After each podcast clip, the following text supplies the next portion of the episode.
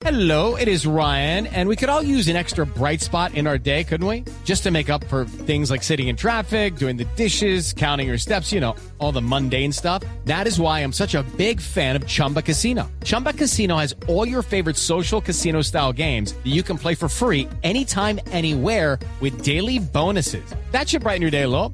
Actually, a lot. So sign up now at chumbacasino.com. That's chumbacasino.com. No purchase necessary. BGW. Void were prohibited by law. See terms and conditions. 18 plus. El Departamento Nacional de Planeación reveló, entre tanto, que los colombianos comienzan a tener relaciones sexuales en promedio a partir de los 14 años. Natalia Gardiazabal.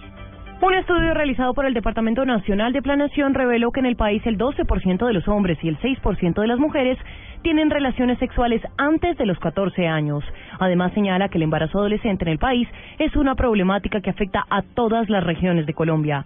De acuerdo al DNP, la Orinoquía, Amazonía y el Pacífico son las zonas más afectadas por el embarazo adolescente. Señala que entre los 14 y 19 años, el 5% de los hombres y el 14% de las mujeres ha estado embarazada o están esperando su primer hijo.